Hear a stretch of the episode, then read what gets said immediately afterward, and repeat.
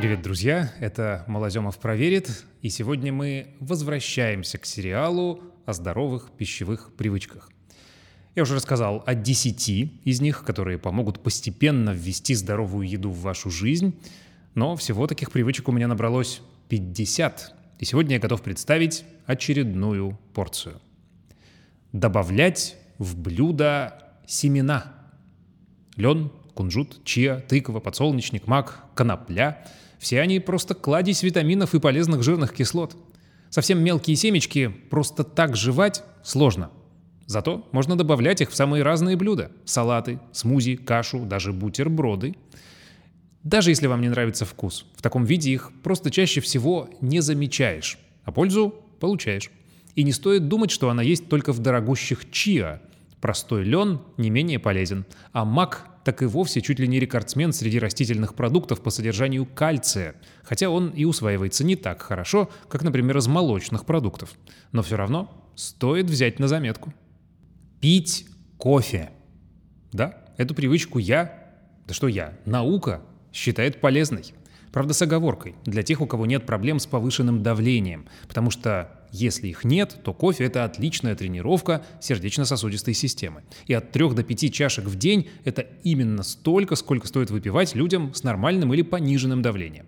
Вот лишь некоторые цифры. У любителей кофе на 65% ниже риск развития болезни Альцгеймера, на 32, а по некоторым исследованиям и на все 60 болезни Паркинсона, а каждая дополнительная чашка, выпиваемая ежедневно, на 7% уменьшает вероятность развития диабета второго типа – еще один научный обзор свидетельствует, что люди, пьющие 4 и больше кружек в день, на 53% реже совершают самоубийство. Важно только пить его без сахара и не слишком горячим. Международное агентство по изучению рака при Всемирной организации здравоохранения рекомендует перед употреблением охлаждать напитки до 65-70 градусов, иначе повышается риск рака пищевода. Перекладывать продукты в другую упаковку. Неожиданно, правда? Есть определенные группы продуктов, которые лучше не хранить в заводской упаковке. Например, орехи, семена, крупы, специи. Их лучше перекладывать в жестяные или стеклянные банки с плотной крышкой. Все дело в том, что от неправильного хранения они быстрее портятся. Причем на вкус это не всегда можно определить. А в крупах легко заводится пищевая моль, и тогда вместо пользы будет только вред. Что касается специй, то они быстрее выдыхаются и становятся менее ароматными, если держать их в бумажных пакетиках, надорванных. К тому же из банок всеми этими продуктами гораздо проще пользоваться. Запекать, а не жарить.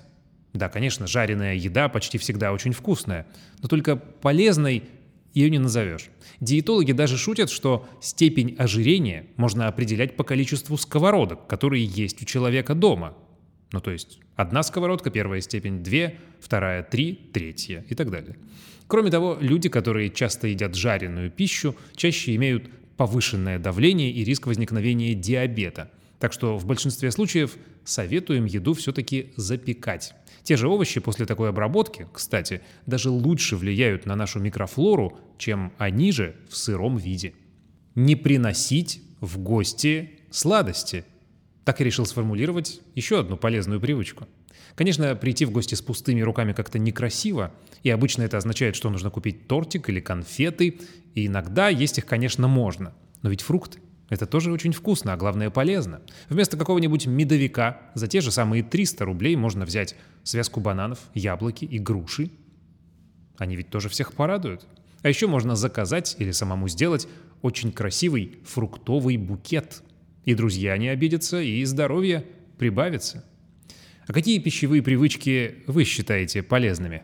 Пишите в комментариях, а сериал продолжим через неделю.